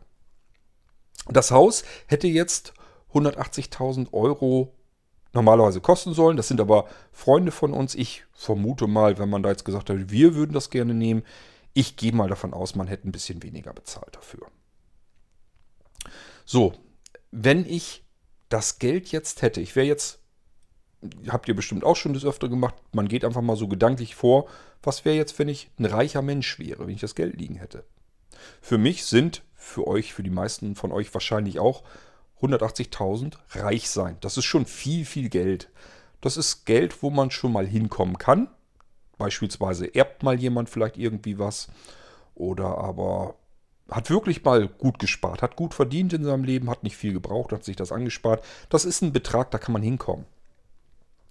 Ähm, ich habe aber ja gesagt, ich bin so nicht. Ich gebe das bisschen Geld, was ich habe, gebe ich gerne aus. Das ist immer gleich weg für Kleinkram, der mich hoffentlich in vielen Fällen zumindest dann glücklich macht, wo ich mich dann darüber freue, dass ich das habe, dass ich das benutzen kann. Ähm, aber ich lese mir eben nicht weg, um mir größere Anschaffungen leisten zu können. So, und jetzt haben wir eben diese Geschichte mit dem Haus. Was wäre denn, also ich bin jetzt nicht reich, klar, wisst ihr. Und ähm, das bedeutet, das Haus steht nicht zur Debatte. Also jedenfalls nicht zusätzlich. Ich hätte das jetzt irgendwie finanzieren müssen. Vielleicht hätten wir es sogar noch hingekriegt, aber das ist uns zu risikoreich. Wir müssten uns zu weit einschränken im Leben. Das heißt, die kleinen Sachen, die mir jetzt Freude bereiten, die ich mir jetzt noch kaufen kann, weil ich das Geld noch habe, die wären dann nicht mehr drin. Ich müsste jeden Euro, den ich irgendwie abknapsen könnte, ähm, in die zusätzliche Finanzierung, wir haben ja unser Haus schon, das wir mit abtragen müssen, müssten wir dann das zweite Haus auch mit abtragen. Und das ist teurer als unser erstes Haus hier. Unser erstes Haus hier war deutlich günstiger. Ähm, das heißt, wir würden uns was ans Bein pappen, was wir richtig mit Ach und Krach abzahlen müssten. Ähm, geht also nicht, machen wir nicht. Also es, vielleicht wird man es gerade irgendwie ebenso hinbekommen, aber wollen wir nicht.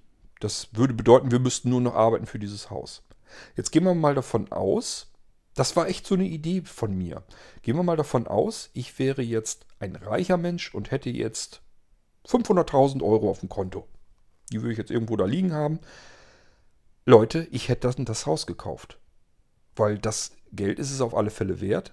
Und denkt mal allein an die Lage. Aurich, Ostfriesland, reine Urlaubsregion. Da könnt ihr im Sommer nirgendwo ein Bein an den Boden bekommen. Schwierig überhaupt Hotelzimmer und sowas zu kriegen. Pension und so weiter auch.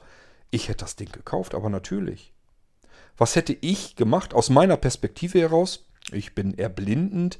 Das heißt, ich hätte mich darum gekümmert, dieses Haus ähm, blindengerecht zu machen, blindenfreundlich. Und hätte mich darum gekümmert, dass vor Ort ähm, sich Leute um die blinden Urlauber kümmern. Das heißt, ich hätte euch dann hier angeboten, Blinzeln bietet euch ein großes Ferienhaus. Da kann man ja Ferienwohnungen auch draus machen. Das ist eine großen, riesengroße Etage oben, riesengroße Etage unten. Hätte man also locker zwei dicke, fette, riesengroße Ferienwohnungen machen können für Großfamilien.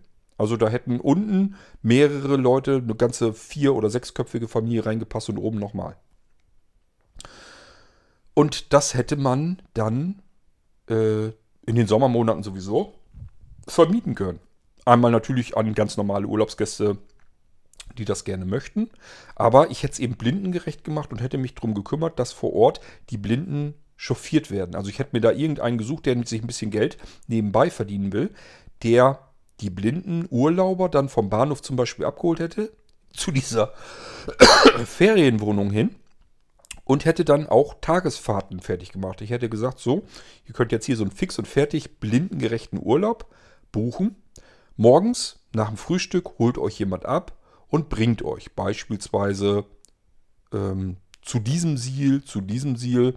Hier ist eine Stätte, da könnt ihr ähm, ja, Urlaub machen. Hier könnt ihr eine Schiffstour machen.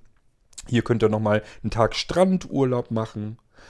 Kann man auch äh, gucken, wenn ihr jetzt Blinden für Hunde hättet, dann hätte man sagen können, hier, das geht an den Strand, da könnt ihr die Hunde mitlaufen lassen und mitnehmen. Ihr könnt da auch baden und, und, und. das kann man ja alles regeln. Man muss ja eigentlich nur eine Person haben, die so ein bisschen gerne Auto fährt und sich dabei ein bisschen Geld verdient. Das wäre gar kein Thema. Diese Person hätte euch dann vom Bahnhof geholt, morgens abgeholt, zum Strand gefahren oder zu irgendeinem Ziel, zu einer Urlaubsregion, die ihr euch hättet erkunden können, mit euch was abgemacht. Hier bitte wieder her. Und ihr kennt mich, ich bin ein technisches Spielkind, das heißt, ich hätte euch das so gestaltet, dass man das direkt hätte hinkriegen können. Also ich hätte euch gleich mit Equipment ausgestattet, dass ihr zum Beispiel den Ort wiederfinden könnt. Äh, müsst nur noch auf die Uhrzeit achten.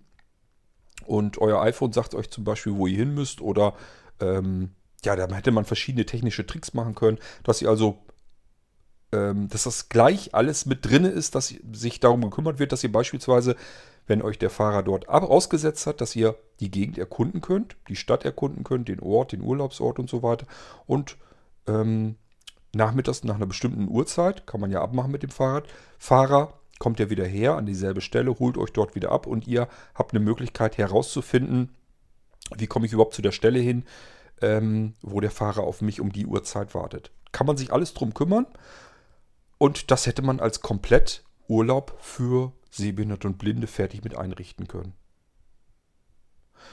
Ähm, ich sag ja, es wäre nur eine zusätzliche Option. Da gibt es ja natürlich auch normale Urlaubsgäste, die da vielleicht auch die Ferienwohnung hätten nehmen wollen. Für ganze Familien. Die Sommermonate hindurch. Ich sag mal, so eine Ferienwohnung da in Ostfriesland, wirklich im Herzen. Ich sag ja Nähe Aurich. Das äh, ist schon, das, das bringt schon was rein. Da kann man schon normal gute Preise für nehmen. Ihr wisst, was Urlaub kostet. Ist immer mehr, als wenn man eine Wohnung vermieten würde. Das hätte man da sicherlich machen können. Ähm, und somit wäre Geld wieder reingekommen äh, gewesen. Und ich gehe davon aus, wenn ich das Ding jetzt hätte auch finanzieren müssen, das hätte man dann gegenrechnen können. Der Abtrag wäre ein ganz anderer geworden. Nichtsdestotrotz, ich mag das Risiko nicht haben und ich habe auch keine Lust, mich, wenn's, wenn ich mich verkalkuliere, äh, mich hier einzuschränken deswegen und mir das Leben schwer zu machen. Deswegen haben wir es nicht. Aber wäre es Geld übrig, hätte ich ja kein Risiko. Dann könnte ich das Risiko komplett sein lassen. Die Bude würde ich einfach so bezahlen und gucken, was kommt jetzt da wieder rein. Und das Schöne ist, immer wenn die Bude nicht gerade ausgebucht ist, keine Feriengäste da sind, dann können wir da mal eben hin, Wochenende. Kostenlos da eben in Aurich in einem eigenen Haus wohnen. Und wenn wir vielleicht irgendwann mal sagen, wir sind alt und gebrechlich und in Rente, wären wir da ganz hingezogen in eine schöne Urlaubsregion. Das heißt, das Haus hätte man dann kaufen können und es hätte auch noch wieder Geld auf den Batzen wieder draufgepackt. Und vielleicht sogar so viel, denn da waren noch mehrere Gebäude. Das heißt, die anderen Gebäude hätte man, man hat ja das Geld, hätte man ausbauen können zu weiteren Ferienwohnungen. Alle mit ihrem eigenen Stückchen Garten und so weiter. Das kann man bis Ultimo treiben. Ich sag mal, in dem Nebengebäude hätte man auch noch vielleicht zwei kleinere Wohnungen fertig machen können oder einzelne Zimmer, je nachdem. Das hätte man alles hinkriegen können und die Bude hätte im Sommer die ganze Zeit über Geld abgeworfen. Im Winter hätte man einfach weniger genommen und das immer noch als ruhiges, ähm, als ruhige Urlaubsmöglichkeit. Ist doch romantisch in, in Aurich in Ostfriesland Weihnachten und Silvester zu verbringen. Ich könnte mir das für mich jedenfalls wunderbar vorstellen. Wenn das ein bisschen blindengerecht ist und ich weiß, da ist vor Ort schon für alles gesorgt, was für meine Bedürfnisse vielleicht so einigermaßen notwendig ist, wäre das für mich perfekter Urlaub. Ich muss nur noch zusehen, wie ich eine Zugreise nach Aurich hinbekomme. Das ist aber ja nicht das Problem. Fahren Züge genug, weil viele Menschen natürlich auf die Inseln wollen. Und auch das hätte man alles machen können. Mal eben ähm, aufs Schiff drauf, auf die Fähre drauf, mal eben nach Wangerooge, nach Sylt, nach ja, die ganzen Inseln, die da sind. Das ist ja überall schön. Und das kann man sich alles mit angucken. Oder du einfach durch die Kanäle in äh, Grezil oder so einfach schippern. Ist wunderschön, wunderschöner Urlaub. Alles Urlaubsregionen. Überall draußen herrliche Gaststätten. Ich kann überall lecker Fisch essen. Ich kann Tee trinken, wie ich ihn nirgendwo sonst in Deutschland trinken kann. Ja, und es wäre alles fix und fertig für Blinde vorbereitet gewesen, hätte man machen können. Das spukte mir eine Weile so im Kopf rum, aber ich habe mir gesagt, nee, bin ja eigentlich ganz zufrieden mit meinem Leben, so wie es ist. Warum will ich mir das jetzt noch an die Beine binden? Schön wäre es gewesen, weil ich hätte mir dann nämlich gut vorstellen können, vielleicht auch im Alter oder so dahin zu ziehen. Jetzt im Moment ist ein bisschen doof. Die Eltern und so weiter, ihr wisst, die sind schon einen Schlag älter und nicht ganz weit weg. Die sind jetzt vielleicht so 80 Kilometer entfernt. Wer würde, würden wir dahin ziehen, wäre das immer eine riesengroße Reise. Für alte Menschen beschwerlich. Wir würden es auch nicht schaffen, zeitlich nicht ständig hin und her zu gurken. Ist also alles nicht so einfach. Aber später, warum denn nicht? Tja, und wenn man das Geld hätte, hätte man das Ding jetzt schon komplett kaufen können. Stört ja nicht. Ich sag ja, ich muss nicht das komplette Geld alles auf dem Konto haben. Da hätte ich dann auch wieder zugesehen, wo, was ich mir irgendwas kaufe. Aber das sind so Sachen, die schmeißen auch wieder Geld zurück. Und das ist das, was ich meine. Wenn man reich ist, kann man risikolos Dinge einkaufen, die dann eigentlich wieder Geld reinbringen und eventuell sich selbst finanzieren, auf längere Sicht meistens sogar noch wieder Geld zusätzlich hereinbringen. Das heißt, man hat das Haus in Aurich entweder viel, viel billiger gekauft oder aber vielleicht sogar kostenlos bekommen. Man musste nur das Geld eben vorstrecken, das Ding erstmal bezahlen und hätte das dann später zugesehen, dass man das Geld wieder reinbekommt. Und das ist das, was reiche Menschen tun. Die können sich Sachen kaufen, die zusätzlich Geld auf den Misthaufen werfen. Und deswegen klaffen diese Sachen auseinander. Deswegen werden reiche Menschen unerhört immer reicher und arme Menschen immer ärmer, weil arme Menschen sich immer alles für jetzt und sofort und gleich in billig kaufen, was nicht ewig hält und was schon gar nicht zusätzliches Geld ins Portemonnaie schmeißt. Und das ist eben das, was das Problem ist an der Sache. Deswegen passiert das so. Ja, das sind so meine Gedanken und Erinnerungen an früher und ich wollte euch das einfach mal so ein bisschen erzählen, ähm, warum Dinge erstmal ganz schlimm aussehen, wo man sich erstmal schreckt und sagt, wie kann sowas angehen? Und wenn man dann ins Detail reingeht und sich das näher anguckt, merkt man, ja, das Einzige, was jemand gemacht hat, der viel Geld ausgibt, er hat eigentlich nur Geld vorgestreckt. Am Ende, unterm Summenstrich, kann es passieren, dass er entweder gar nichts dafür ausgibt oder viel billiger fährt als diejenigen, die kein Geld haben oder kein Geld ausgeben wollen und glauben, dass sie dadurch was sparen können. Und man muss dann einfach feststellen, ja, man hat nicht gespart, sondern man hat sich eigentlich fürs gleiche Geld etwas schlechtere, eine schlechtere Leistung eingekauft. Ja, vielleicht sind diese Beispiele für euch mal so ein bisschen, ja, dass ihr vielleicht auch mal ins Grübeln und ins Nachdenken kommt. Ich habe mir gedacht, ich mache einfach mal eine Folge, weil ich das interessant finde. Ich mag gerne ich sage ja, das zieht sich bei mir eigentlich komplett so durch. Ähm, ich habe gerne diese Dinge, wo man erstmal sagt, die Medaille, die sieht man von vorne und die sieht so aus. Und die kann ja eigentlich gar nicht anders sein. Und ich drehe jede Medaille eben einmal um und gucke mir die Rückseite an. Das ist, liegt bei mir einfach so drin in der Natur der Sache. In der, in, in der Natur der Sache. Es ist immer, wenn Menschen erschrocken oder geschockt sind von einer Situation, wo sie sagen, das ist doch so und das muss doch so sein, wie kann man nur, dann bin ich sofort meistens sehr still und denke nach, ja, warum ist denn das so? Der ist doch jetzt nicht total bescheuert, der ist doch nicht plemplem, der schmeißt das Geld nicht zum Fenster raus. Ähm, warum macht er das? Hat er da vielleicht sogar Vorteile drin? Und oft ist es, also meistens ist es so, wenn man da ins Detail reinguckt, sich tiefer damit befasst, stellt man fest, ja, von wegen blöd, ich bin der Schafskopf, der hat am Ende unterm Strich Geld gespart. Obwohl das eigentlich alles viel chaotischer, viel schlimmer aussieht. Aber er hat eben viel bessere Leistung und hat eigentlich auch nicht wirklich mehr Geld ausgegeben als das, was ich ausgebe. Ja, das ist das, was ich in diese Folge mal reinstecken wollte. Sind so ein bisschen, ein bisschen so eine Mixtur aus Gedankengängen und eine Mixtur aus alten Erinnerungen. Ich wollte mich einfach mal wieder so ein bisschen zurückerinnern an Frau Loske, an diese herrliche Situation, wo eigentlich jeder in der Klasse, ich weiß gar nicht, wie viel wir in der Klasse waren, ich glaube auch so knapp über 20 Personen. Da war nicht einer dabei, dabei der gesagt hatte, dieses äh, Produkt, was miese macht, wo ich auch noch drauf zahle, damit ich das verkaufen kann, dieses Produkt müssen wir behalten. Da hat sich kein einziger einen Kopf drum gemacht. Und deswegen haben wir einheitlich gesagt, ja, weg damit. Das geht ja nicht. Wir können doch nicht etwas verkaufen und auch noch Geld dazu drücken, äh, damit er das kauft. Das ist ja völlig Mischugge und stellt sich raus, ist genau andersrum. Wenn wir das Ding rausschmeißen, den Hahn abdrehen, bringt uns das in die sichere Insolvenz, in die Pleite. weil das Ding eben sich an den Kosten unseres Unternehmens noch beteiligt hat. Haben wir ganz außer Acht gelassen. Wir sind, haben nur darüber nachgedacht, dass das ja, dass wir da was draufzahlen müssen, keinen Gewinn abwirft. Das ist nicht lukrativ. Dass es aber eventuell einen Teil des Kostenapparats mitträgt, das haben wir gar nicht mit berücksichtigt. Und so geht das immer weiter und immer wieder. Ich habe euch mehrere Beispiele genannt. Denkt an die Geschichte mit der LED-Lampe draußen und dem äh, Bewegungsmelder. Der Bewegungsmelder, der viel mehr Geld frisst, als er eigentlich. Eigentlich wollte man Geld sparen. Er frisst aber viel mehr, als würden wir das Licht rund um die Uhr anlassen. Das ist immer so. Die gefährlichen Sachen, die wir im Haushalt haben, die Strom verbrauchen, das sind nicht die, die offensichtlich immer so sind, wo wir sagen, da ist jetzt Licht zu sehen. Das heißt, wir sehen den Verbraucher.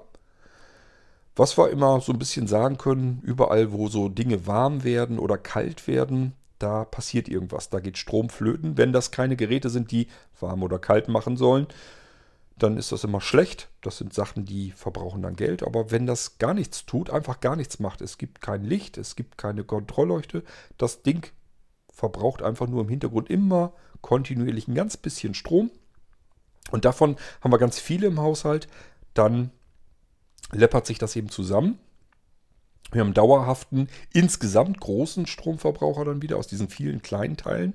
Und das ist das, was uns die Stromrechnung am Jahresende bereitet. Ja, das ist das, was ich euch mal so ein bisschen erzählen wollte, weil das den meisten Menschen so geht, dass sie erstmal die Sache von vorne sehen und sich gar nicht dafür interessieren, wie das Ganze vielleicht von hinten aussieht, wenn man da ein bisschen tiefer ins Detail geht. Vielleicht für euch auch mal so ein bisschen wert drüber nachzudenken. Würde mich freuen. Wenn ihr Lust habt und mögt, könnt ihr gerne mir Audiobeiträge zurückschicken. Und ähm, vielleicht habt ihr auch noch Beispiele oder sagt, deine Rechnung ist falsch, du musst das mal so und so sehen. Könnt ihr gerne machen. Gerne als Audiobeitrag. Dann machen wir da wieder entweder eine U-Folge oder gehen nochmal komplett in der eigenständigen Sendung auf das Thema ein. Ich denke mal, so als Themenvorschlag soll uns das für heute mal reichen.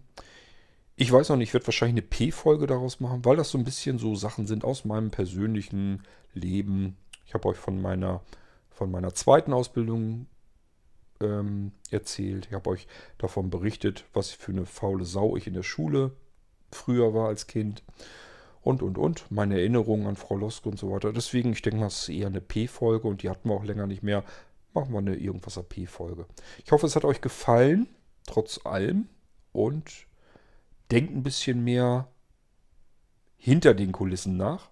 Nicht immer die Sachen nur von vorne sehen und das sofort verurteilen und äh, sich darüber äh, entrüstet geben und schockiert sein, sondern einfach mal ergründen, was hängt da eigentlich alles noch dran?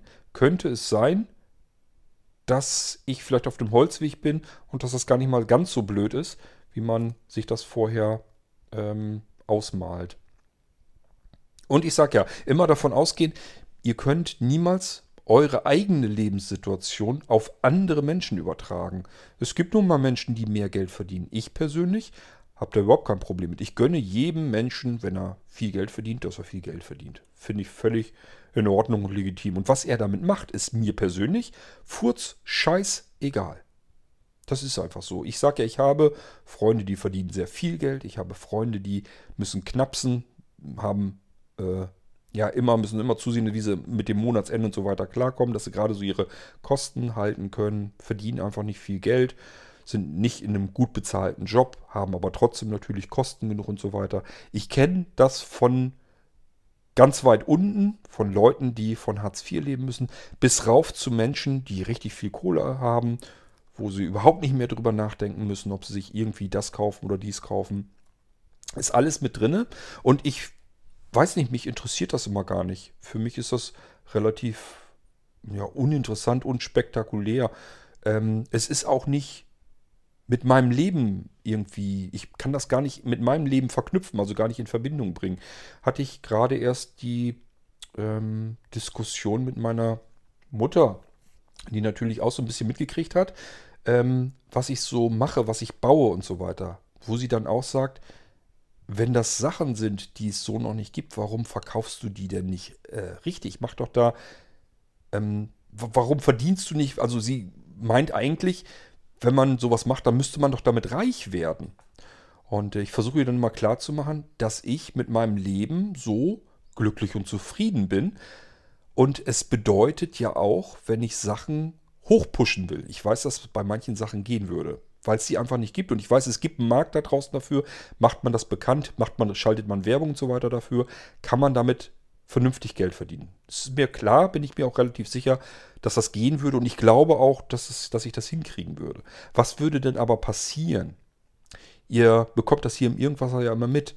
Ich habe doch jetzt schon keine Freizeit mehr. Ich muss doch jetzt schon mal lochen wie bescheuert. Warum soll ich denn noch mehr das ähm, Tretrad im Käfig, in dem ich sitze, warum soll ich das denn noch mehr antreten und noch mehr machen?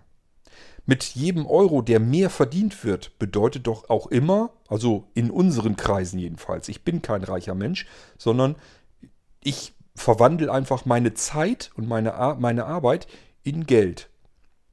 So, das heißt, je mehr Geld ich verdienen will, um vielleicht mal ein bisschen mehr Kohle auf dem Konto zu haben, desto mehr muss ich Zeit investieren, kostbare Lebenszeit, Arbeitszeit, Zeit, die ich vielleicht für Familie und Freunde gerne noch hätte, die jetzt schon zu wenig ist. Das wird ja alles noch weniger. Warum soll ich das ist doch kein Leben, das ich anstrebe, nur damit ich mehr Kohle habe. Kohle, damit ich mir noch mehr Mist und Müll und Scheiße kaufe, die ich eigentlich gar nicht brauche.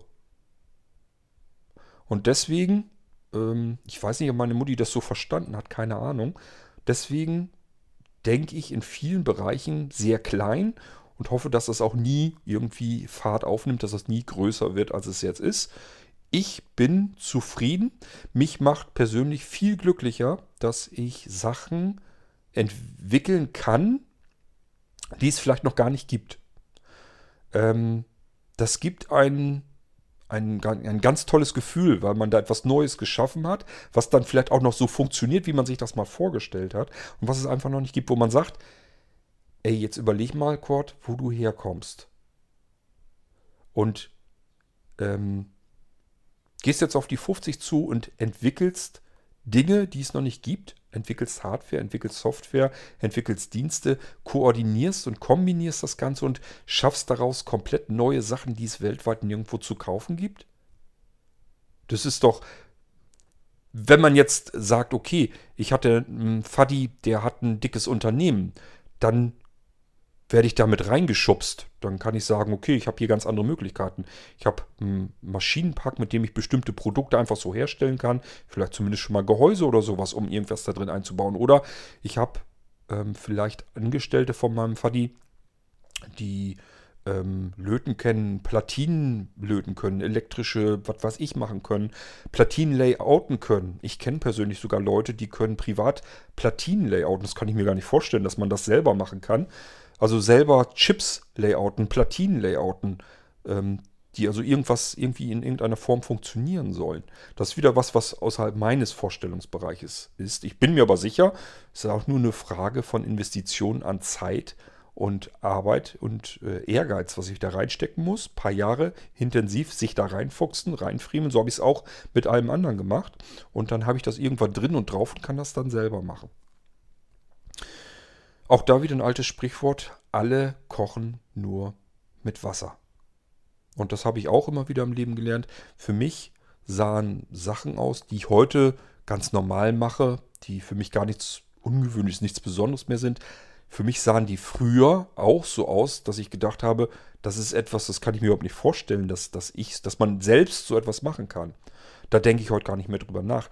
Man entwickelt sich auch weiter im Leben und äh, macht dann irgendwann Dinge, die man sich früher überhaupt nicht vorstellen konnte. Und wenn man diese Möglichkeit, die Chance hat, ich ähm, betrachte das wirklich als, als, ähm, als Geschenk. Also ich bin da dankbar dafür, dass ich Sachen einfach nochmal lernen durfte, dass ich mich in Dinge reinfuchsen durfte, ähm, weil ich eben aus einer Pos Position heraus in mein Leben gestartet bin, wo ich diese Chance nie im Leben auf dem Schirm gehabt hätte. Ich hätte gar keine Chance gehabt. Ähm, und es hat sich eben so gefügt, so entwickelt, durch ganz seltsame Laufbahnen in meinem Leben, dass ich das heute so machen kann. Und ich könnte das größer aufziehen, würde mich dabei aber selber dann opfern. Ich würde mich selbst kaputt machen, sowohl zeitlich, ich würde meine Lebenszeit dafür opfern, ich würde meine Gesundheit dafür opfern. Ähm, ich würde Familie, Freundeskreis und sowas dafür opfern. Das bin ich nicht bereit. Das wäre für mich dann wieder ein Leben, ähm, da hätte ich vielleicht manchmal so Höhenflüge, dass ich sagen würde, boah, jetzt hast du das und das wieder erreicht und vielleicht gibt es sogar einen kompletten Durchstart, dass man irgendwie eine riesen Firma hat und kann plötzlich Leute einstellen nach und nach und die Firma wächst und so weiter und so fort. Durchaus alles möglich. Will ich aber gar nicht haben.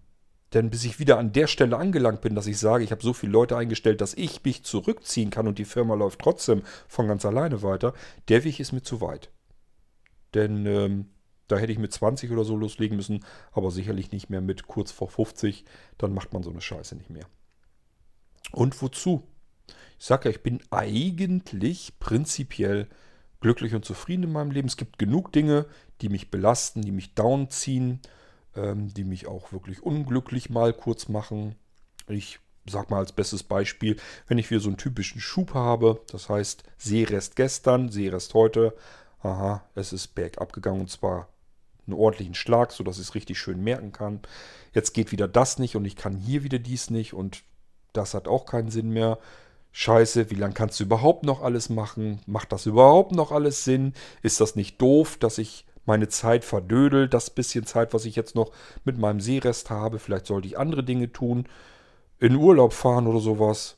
Ähm, oder einfach keine Ahnung. Ähm, jedenfalls in solche Sinnkrisen komme ich natürlich auch immer wieder. Und das heißt jetzt also nicht, dass ich mein ganzes Leben hindurch hier jetzt Tag für Tag super happy bin und mich ständig freue, was, was für ein tolles Leben ich habe und wie super das alles ist.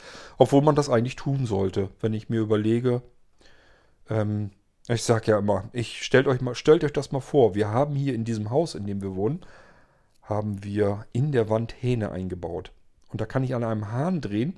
Da kommt klares, sauberes, kaltes Wasser raus. Das kann ich trinken, da kann ich mich mit waschen. Wahnsinn, oder? Ich muss nie in meinem Leben verdursten. Und jetzt stellt euch mal vor, das ist noch nicht mal alles. Da ist noch ein weiterer Hahn, der ist daneben. Wenn ich da dran drehe, kommt da heißes, klares Wasser raus. Das könnte ich auch trinken, aber da kann ich sogar ein wohltuendes Bad mitnehmen. Ich kann damit duschen oder was auch immer.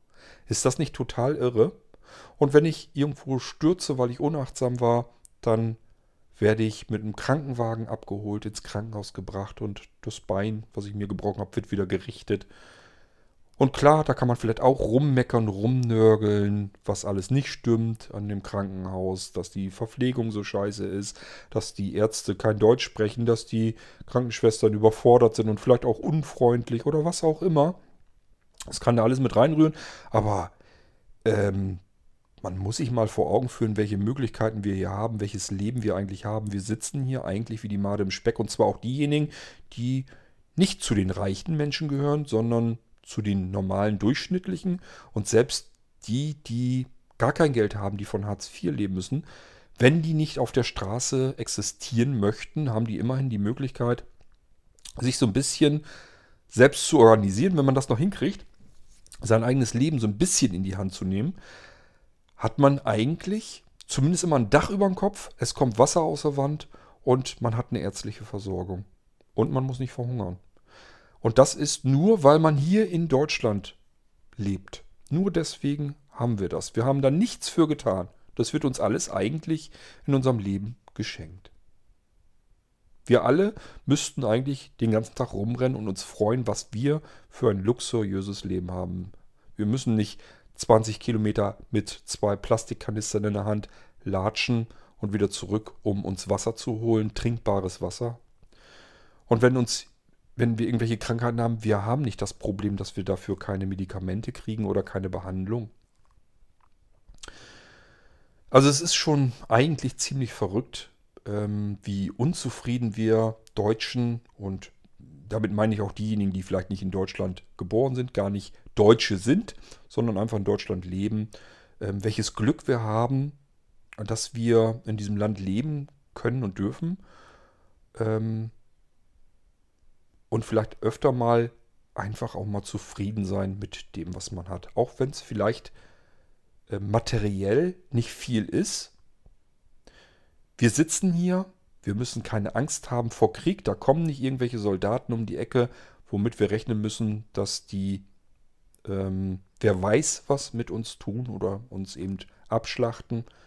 Wir können einfach so in unserem Garten sitzen oder auf dem Balkon oder auf der Terrasse, gucken uns einen Sonnenuntergang an, hören den zwitschernden Vögeln zu und haben äh, satt zu essen im Bauch, haben ein Dach über dem Kopf, wo wir uns nachher wieder zurückziehen können, regnet auch nicht durch. Eigentlich können wir ein relativ sorgenloses Leben führen, aber man kann sich eben über alles Mögliche Sorgen machen und deswegen haben wir eben trotzdem welche. Ist auch normal, ist auch in Ordnung. Man muss es sich nur ab und zu mal vor Augen führen, wie wir hier leben, was wir eigentlich für Luxus haben verglichen mit vielen, vielen anderen Menschen auf dieser Erdkugel. Und ähm, einfach mal ein bisschen zufriedener, ein bisschen genügsamer sein und nicht immer nach Geld streben. Ich hasse das mittlerweile wie die Pest, dieses ganze ständige Rumgeraffeln mit Geld und ständig dieses als Ziel, als Lebensziel haben, möglichst Geld zusammenzuraffen, möglichst überall was zu sparen, möglichst zu raffen, um Geld anzuhäufen, damit ich mir irgendeinen Mist dafür wieder kaufen kann, den ich vielleicht gar nicht so unbedingt benötigen würde.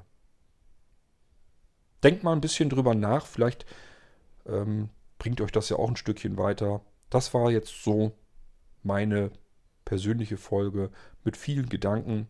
Vielleicht habt ihr da ja auch was davon. Ich würde mal sagen, wir hören uns bald wieder. Dann natürlich wieder mit einem anderen Thema hier im Irgendwasser. Bis dahin sage ich Tschüss. Euer eigentlich immer glücklicher König Kort.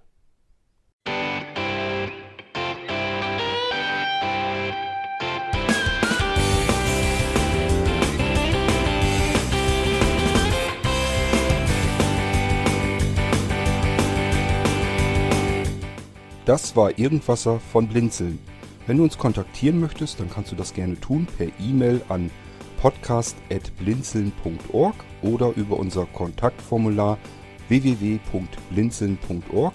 Blinzeln schreibt man in unserem Fall immer mit einem D in der Mitte. Wenn du möchtest, kannst du uns sehr gerne auch einen Audiobeitrag auf unseren Podcast Anrufbeantworter sprechen. Der hat in Deutschland die Telefonnummer 05165 439 461. Und wenn du uns aus dem Ausland anrufen möchtest, dann ersetze einfach die erste 0 gegen die 0049 für Deutschland. Wir bedanken uns für dein Interesse und freuen uns schon darauf, wenn du auch beim nächsten Mal wieder mit dabei bist.